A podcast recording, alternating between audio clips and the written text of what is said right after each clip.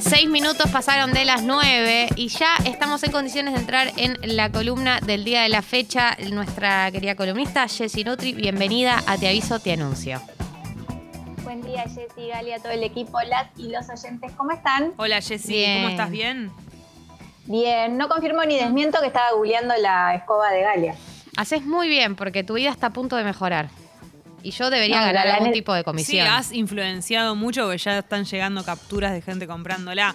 Mirá cómo responden Total. rápido, ¿no? Mirá cómo. Ah, mirá. A ver cuando empiezo a influenciar para que se suscriban, se ¿no? suscriban. Si tan solo influenciara de esa manera cuando pido suscripciones. Ya que estamos recibiendo capturas, Mucha- una muchas captura. cosas. Claro, concentrate, concentrate, ¿no? Con toda esa energía que le pusiste a, a la escoba Claro. y nos tenés ahí. Exacta. Estás Voy a- a... un clic de distancia. Voy a mejorar, voy a mejorar mi speech de la suscripción. Sí. Prepárense. Se viene, se viene fuerte. Bueno, Jessy, eh, contanos de qué vamos a hablar hoy.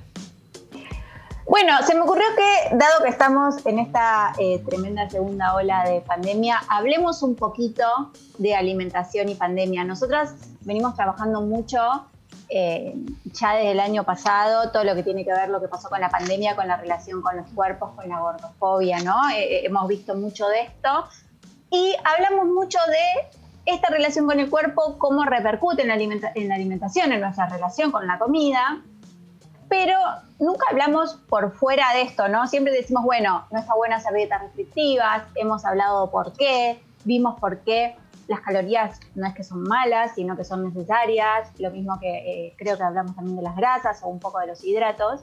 Y me pareció interesante que hablemos un poquito de qué pasa con nuestra salud en este momento y cómo la alimentación juega un rol tan importante. Bien. Adelante. Bien, bueno, a ver, lo primero que voy a decir es, obviamente la salud en este momento está en jaque de todos y de todas, o sea, no es que estamos gozando de salud integral en este contexto nadie, eso ya queda claro, ¿sí? Ahora, hay algo muy importante que es que al menos nuestras defensas, nuestro sistema inmunológico en este momento esté lo más fuerte posible, dado que lo que es salud mental, salud psíquica y salud social está en jaque. Nosotros cuando hablamos de salud integral hablamos de salud física, psíquica y social. Fíjense que dos de tres en este momento están comprometidas. Esa tercera es importante que esté fuerte porque ya estamos viendo, ¿no? Mucha gente joven que lamentablemente el virus eh, es fuerte, ¿no? Sí. no, no es sí, como, que, que- que bueno, la es pasan una- mal. Que una pensaba Claro, que la están pasando mal. Sí. No es una gripecita como suponíamos o como pasaba, no sé, el año pasado. Eh, las nuevas variantes son mucho más contagiosas y más fuertes. Y también, bueno, digamos, no hay como una línea, ¿no? Eh, estamos viendo personas que se supone sanas, eh, que, que les pega mal, otras personas que la llevan mejor. La verdad es que obviamente todas las medidas de cuidado hacen que eh, sea más leve, obviamente, el contagio, pero la realidad es que no se sabe, es como medio una lotería lo que está pasando. Sí. Sí, incluso, es la eso, eh, incluso sí. pensaba que es la diferencia con, con la- el año pasado, también las edades de las personas. Por ahí a nosotras no, nos pega un poco más o, o- o de alguna manera, no porque no seas como eh, justo con, con las personas de las demás edades, pero bueno, cuando se empieza a morir gente de tu edad, por supuesto que, que- estás mucho más alerta, te pega más, porque, porque es lógico. Y esa es la- una de las diferencias más grandes con el año pasado. Total. Bueno, esto está bueno decirlo porque eh, es, lo que yo les decía, que la salud psíquica está en jaque, ¿no? Por más que muchos y muchas de nosotros, de todos nuestros privilegios, la llevamos bien, porque podemos laburar de, no sé, de nuestras casas o en trabajos seguros, en donde eh, eh, los riesgos de contagio son bajos, por ejemplo. Eh, igualmente es muy estresante, es una situación muy eh, que, que nos enferma, o sea, nos tiene constantemente en alerta, estar en este nivel de alerta y además estamos lejos de lo que es eh, lo recreativo, ¿no? que también es tan importante para la salud. Digo, las personas eh, adultas, la- lo que logramos hacer como recreativo, que es encuentros, juntarnos, no sé, un montón de cosas de estar con pares, eh, o quien tiene la posibilidad de viajar. Hay un montón de cosas que no estamos pudiendo hacer que tiene que ver con lo, con lo recreativo, que también implica eh, que tiene una repercusión en nuestra salud integral. Por eso decía que la salud integral está en jaque de por sí.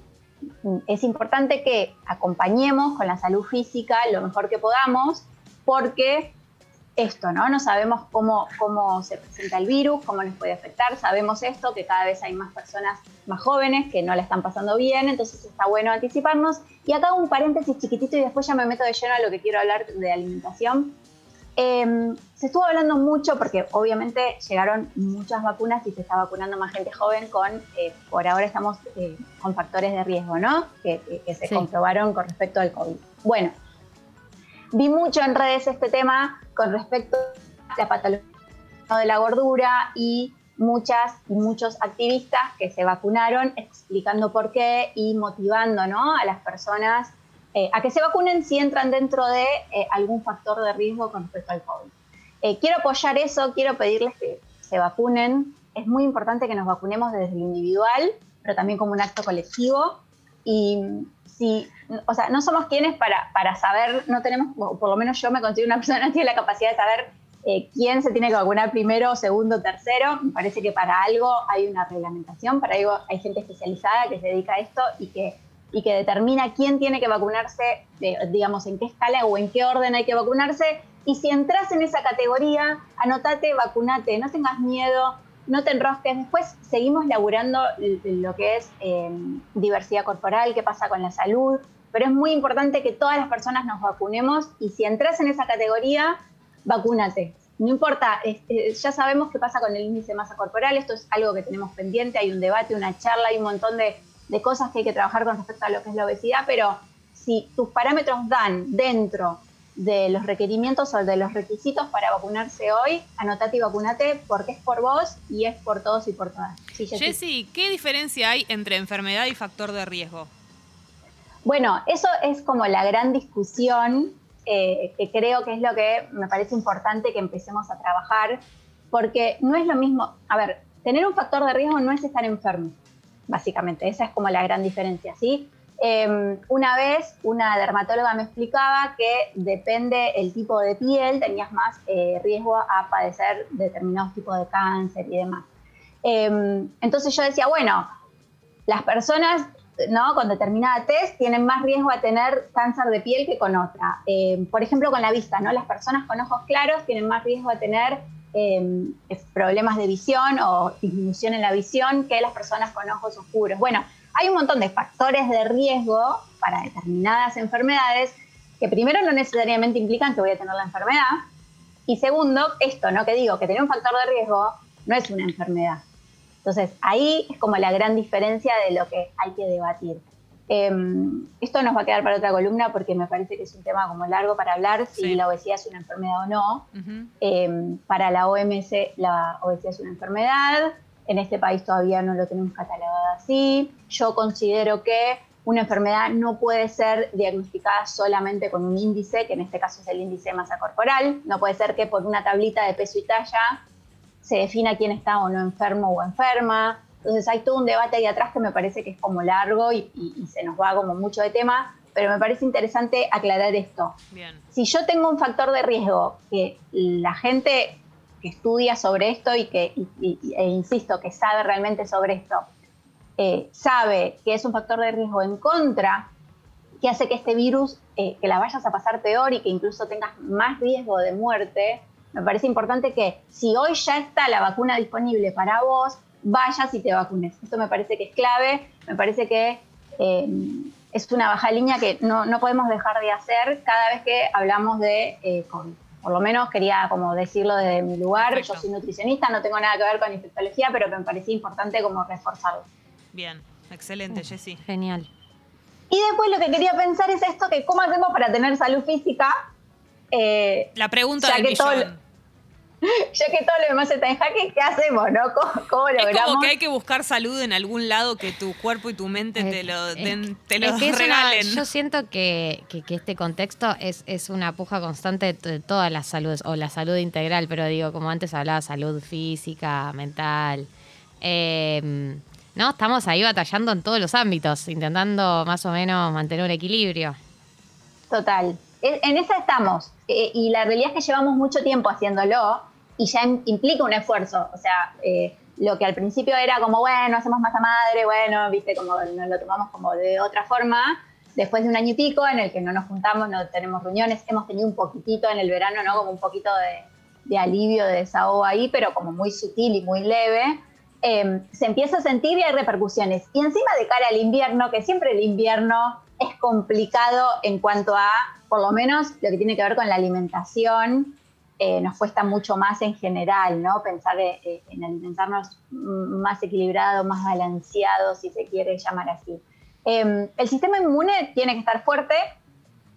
Es difícil que esté fuerte por todo este estrés, porque el estrés también afecta, no es solamente lo que como o la actividad física que hago. Entonces es importante reforzar esos otros lugares como para darle una mano, ¿sí? A, estar un poco más fuertes en este contexto en el que no está bueno enfermarse en general, porque el sistema de salud también está colapsado, no solo no enfermarse de COVID, sino tratar de no enfermarse, ¿no? En general no desde un lugar de presión de, bueno, si te enfermaste, te enfermaste, tampoco esa exigencia, porque si no nos estresamos peor obsesionándonos para no enfermarnos, pero sí acompañando de la mejor forma, de la forma más amorosa que podamos a nuestro cuerpo. Y cuando yo hablo de esto, ¿a ustedes qué es lo primero que se les viene cuando pensamos en la alimentación? ¿no? Digo, bueno, eh, digo, ¿cómo refuerzo un sistema inmunológico? Desde la alimentación, necesito nutrientes, necesito vitaminas, necesito minerales, necesito grasas de buena calidad, eh, ¿Qué es lo que ustedes piensan cuando yo hablo de esto? ¿Qué es lo que a ustedes se les viene en la cabeza? Yo pienso en variedad y en frutas y verduras. También depende de cómo se alimente cada uno, pero no sé, en mi caso que no como ninguna carne, ni pescado, ni pollo, ni nada, como, sí, variedad suficiente de legumbres y de frutas y verduras. y Pienso en eso. Variedad es lo primero que pienso. Eh, sí, yo pienso en, el, equilibrio ese del plato que tenga un poco de todo. En eso pienso cuando pienso en, comer bien. Bien, me encanta que piensen en eso. Bueno, justo todo lo que acaba de nombrar Jessie eh, es justo en este país lo que menos consumimos en general, eh, lamentablemente. no sé si saben este dato que consumimos de legumbres por año, en promedio, ¿no? Estamos hablando por persona por año, lo que deberíamos consumir por semana. No. Fíjense lo bajo que es el consumo de legumbres. Por Dios. Eso porque, porque tiene algo como de, aspecto que no es atractivo. ¿Qué, ¿Con qué tiene que ver? Porque las legumbres convengamos que son como medio que si las ves... Y también comemos bocha de carne. Pero, pero ¿está relacionado con eso? Con que... Está, es, cultural, Jessy, es cultural. O sea, no tenemos hábitos, vamos a hablar bien, o sea, nosotros tenemos el hábito de la dieta para adelgazar. O sea, esa es como, como la bajada de línea que tenemos de Pero un guisito de lentejas, se lo come hasta el que no está haciendo dieta. Bueno, pero por eso el, consumo es tan bajo, porque cada cuánto te haces un guiso de lentejas, digo, ¿se dan cuenta? Falafel. O sea, el consumo es... Falafel. No, perdón. Claro, bueno, pero todo eso que ahora con las redes y, tenemos recetas y vemos mucha más ¿no? variedad de consumo de legumbres, se pueden hacer un tablet, se pueden hacer un montón de cosas. Eh, primero no se olviden que seguimos siendo como una capsulita, ¿no? como una población eh, que tiene acceso a esa información chiquita, porque eh, cuando pensamos en el país, no todo el mundo está en Instagram y no todo el mundo sigue un montón de recetas y no todo el mundo tiene la información. Y la verdad es que si nos ponemos a fijar, o sea, cuando uno pone medios masivos de comunicación, hablamos de la dieta, del problema de engordar, poco se habla del consumo de legumbres y de la importancia del consumo de los nutrientes y de qué forma podemos preparar y cocinar las legumbres. Entonces, em, por ejemplo, en el caso de las legumbres, eh, el acceso desde lo económico no es muy alto en comparación a, otros alimentos. es barato. claro, y es nutritivo, entonces podríamos incorporarlo, pero que nos falta educación eh, alimentaria para saber que ese alimento es bueno, cómo prepararlo. También no se olviden que ahí entra también en juego el tema de los tiempos, porque no es lo mismo preparar una legumbre que sacar fideos de un paquete y hervirlos y tener disponibilidad ¿no? De, no solo de tiempo, sino en el hogar para, para la activación, para el remojo, para todas las cosas que las legumbres necesitan.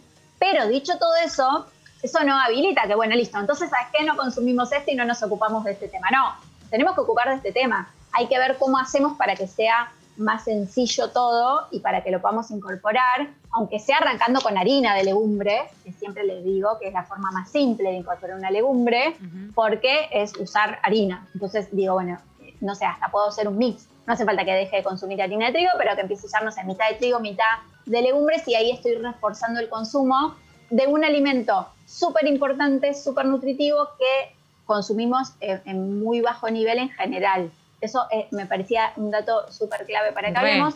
Y lo mismo pasa con las frutas y las verduras. Eh, eh, nosotros notamos en la canasta ¿no? básica y en el consumo cómo aumenta el consumo de paquetes y disminuye el consumo de alimentos reales. Es una locura porque en nuestra burbuja lo vivimos al revés, ¿no? O sea, nosotros, o, por lo menos yo, cada vez veo más en redes gente que se tira más hacia la comida real. Y sin embargo, esto no es representativo a nivel país. Entonces, hay que hacer como una revisión ahí en los consumos y lo más importante para que eso se logre es educación alimentaria, porque sin educación alimentaria no tenemos toda esta información.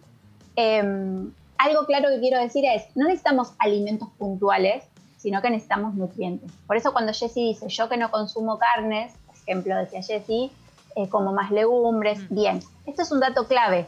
No pasa nada si no consumo un alimento puntual. O vamos a poner un ejemplo, no sé, no me gusta comer pepino. No pasa nada si no como pepino. No hay que obligarse o forzarse a comer algo que no te gusta. Está bien. Vos me decís, no como ninguna fruta y ninguna verdura. Bueno, algo vamos a tener que elaborar ahí. Pero si a vos no te gusta el pepino, no comas pepino, no te esfuerces comiendo pepino porque supone que el pepino tiene determinado nutriente que a vos no, no, no te va a sacar el nutriente de otro lado. Y sí, cuando hay faltantes de grupos de alimentos completos, como puede ser el caso de las carnes, es muy importante estar al día con el laboratorio y saber cómo está, por ejemplo, la vitamina B12 y para todos y todas, la vitamina D es muy importante controlarla y más de cara al invierno que la exposición al sol es muy baja eh, y es súper, súper importante que esa vitamina D esté bien. Nosotras tenemos mucha predisposición a tenerla baja. Eh, yo tengo la mayoría de pacientes mujeres y la realidad es que, no sé, el 90% cuando hace un análisis la tiene eh, entre deficiente y baja y algo de vitamina tiene que incorporar. Así que si no están acostumbradas a hacer el análisis una vez al año en el análisis de rutina, así no se los pida su médico de cabecera, eh, recuérdenle, me pones la vitamina D, una al año hay que hacerse para ver si hay que eh, tomar o no suplementos. Sí, bien? Te hago una pregunta con tema legumbres que llegó a la aplicación. Eh, que Juaco dice que consume muchas legumbres, pero en lata por cuestiones de comodidad y porque es más fácil. La pregunta es si es muy malo a comparación de comprarlas naturalmente. Siempre va a ser mejor lo natural, no vamos a decir que no. A mí me parece que todo el consumo en lata no es lo más aconsejable, estaría bueno hacer un equilibrio. Si consumen enlatados es muy importante que los enjuaguen, aprovecho ¿no? para decirles esto, lo ponen en un colador, y los enjuagan bien abajo de la canilla un rato, ¿sí? Para sacarle un poco todo el exceso que tiene. Pero igualmente no es lo mismo. No, no voy a decirte lo mismo, porque la realidad es que no. Una forma eh, con las legumbres por ahí más simple de, utilizarla es activarlas. ¿Qué es activar? Es poner las, legumbres en remojo, ¿sí? Eso es activarlas. Y frizarlas, las escurro y las frizo sin cocinar en porciones o, las pones todas juntas, porque la realidad es que se pueden separar bien. Y después las cocinas en el momento que las tenés que consumir. Que quizás eso es como esto que decíamos de hervir los fideos. Porque la realidad es que por ahí después la cocción lleva más, bueno, lleva el doble que los fideos. Los fideos se cocinan en 10 minutos y unas legumbres se cocinarán en 20, salvo los garbanzos que llevan más tiempo. Pero por ahí esa es una buena técnica, tenerlas activadas y cocinarlas en el momento, bajándolas del freezer es una buena táctica. Yo no estoy en contra de la industria y de consumir una, no sé, unos garbanzos en lata para salir de un apuro. La realidad es que si, si consumo enlatados todo el tiempo por los conservantes, por los aditivos, por el sodio, obviamente que ya está comprobado que no es lo mejor, no es la mejor opción que tenemos. Y recuerden también el uso de harinas, insisto, no estamos acostumbrados y acostumbradas a consumir harina de legumbres y es una forma mucho más fácil de consumirla. Yo amo la harina de garbanzo, justo que hablas de garbanzo, soy fanática de la harina de garbanzo, fainá. Claro, pero bueno, pero ves, solo lo usamos en fainá, podemos usarla para, todo. podemos usarla para, para cualquier comida que vos uses harina, hagas lo que hagas, podés empezar a rebajar esa harina, digamos, decir, no sé, hago, yo usaba 100% harina de trigo, bueno, uso 100 de trigo, 25 de garbanzo. Después me voy a 50 y 50 como acá, hasta que le voy agarrando la mano. Hay eh, harina de arvejas, de lentejas, de porotos. Las galles, las nutrigalles, tienen harina de una línea con garbanzos, otra línea con lentejas, otra línea con porotos. Salen productos ricos, o sea, no es que nos parece raro, ¿por qué? Porque no tenemos hábito y costumbre, porque es cultural, porque nuestros consumos son culturales. Y en nuestro país lo cultural es consumir trigo y consumir eh, carne, principalmente de vaca. Entonces, em, la otra vez hice un posteo con respecto a la polenta, porque hubo todo un debate ¿no? con respecto a la polenta y la crítica hacia la polenta, y me saltaron algunas personas, obviamente, a decir... Siempre, Jessy, así son las redes. así son las redes hermosas. Eh, no, bueno, porque la carne, porque no sé qué, porque los nutrientes y porque... O sea, desde un lugar que te das cuenta de desinformación total, como si comer carne roja fuese mejor que comer ¿no? un producto de origen eh, vegetal. Y me parece que ahí es donde fallamos eh, como sociedad y como, como no, no teniendo educación nutricional, porque está bien, ningún alimento solo. Si yo como solo carne roja y lo único que como es carne roja, voy a tener hierro, por ejemplo, pero no voy a tener un montón de otros nutrientes. Entonces, en la variedad está la diferencia. Después, se puede tener una alimentación sin un grupo de alimentos como por ejemplo las carnes, ya está comprobado que sí, podemos tener una alimentación vegana, está comprobado que sí y que es saludable. Obviamente hay que prestar atención a determinados nutrientes críticos y eh, no está mal comer, por ejemplo, polenta, que eso me parece importante. Es mi comida preferida. Qué rico. Bueno, pero a mí me parece muy importante, me quizás hay que aprender cómo hacer que esa polenta, eh, terminar de darle, ¿no? Como eh, de, lo que es proteína, por ejemplo, que es un poco más baja, bueno, ¿cómo termino de reforzar esto? O cómo manejo, de, por ejemplo, eh, eh, de todo lo que estamos hablando, son alimentos que tienen mayor índice glucémico. Bueno, ¿cómo manejo el índice glucémico, por ejemplo, en poblaciones diabéticas o en general, ¿no? Porque nos viene bien para todos tener un índice glucémico medio. Pero eso no quiere decir que, ah, no, este alimento tiene índice glucémico alto, es malo. Este alimento tiene no sé qué, es bueno. Este, no. Lo que está bien, todo lo que está bien y todo lo que está mal. Claro, hay que aprender ese equilibrio y ese balance y entender esto de los consumos que les contaba en el país, que es muy importante que lo podamos revertir. Consumimos, miren, miren los números que les paso, ¿no? El triple de azúcar, el triple de mm, azúcar. qué presión. Recomendado. Y duplicamos el consumo de sodio. Esto, mm. esto no es solamente porque le echo azúcar así a eh, el café, sino porque consume un montón de productos que tienen adentro azúcar y sal, por ejemplo, lo que decíamos de los enlatados. Entonces yo estoy consumiendo más sodio que si comería la legumbre eh, que viene en el paquetito sequita para activar. Por eso les decía que no es que esté mal consumir un enlatado y salir de un apuro un día. Si a mí me hace elegir unos garbanzos de lata a pedirte en la roticería no sé qué porquería, obviamente voy a preferir los garbanzos de lata. Pero tiene que estar en esa variedad y en esa opción y que no sea solamente ese consumo porque estoy consumiendo mucho más sodio de lo que consumiría de otra forma. Lo mismo está pasando con el azúcar y em, somos, ranqueamos el consumo de gaseosas a nivel mundial y también ultraprocesados. Nosotros consumimos en promedio 184 kilos de ultraprocesados por año por persona. Claro. No, Estamos hablando de niveles altísimos. Muy. Entonces, siempre pensamos, bueno, la alimentación con la dieta, bajar de peso, estar flacas, estar flacos. No, salud no es estar flacas o estar flacos. Una persona flaca que se la pasa comiendo ultraprocesados no es una persona que esté sana, por más que para vos el envase que ves de esa persona te refleje que esa es una persona que está sana. ¿sí? Entonces, el sistema inmune hoy necesita esto, necesita que repensemos la alimentación no desde cuánto pesamos, sino desde esa composición y de qué le hace a nuestro cuerpo y a nuestro sistema inmunológico. También está en juego la microbiota intestinal. Hay mucho funcionando para que estemos bien y para que estemos fuertes. Y lo que metemos en el cuerpo, obviamente, hace la diferencia. Jessy, excelente. Gracias, Jessy. Eh, siento que me replanteé mi vida después de esta columna y mis hábitos. no, y los números, los números de los resultados de las cosas que consumimos, eso es tremendo. Saberlo así con, con exactitud de los porcentajes, uno se imagina, pero saberlo y tener la certeza es, es tremendo. Gracias. Vayan a, la, nutricionista. Y entren a arroba Nutrioc para más información, data y todo lo que necesitan. Gracias, Jessy, por pasar por Tata. No, gracias a ustedes. Y la próxima compra que hagan, repiénsenla de este lugar. Más frutas, más verduras, más legumbres. Y nos vemos la próxima. Les mando un beso gigantes y gracias por escuchar. Gracias, Jessy.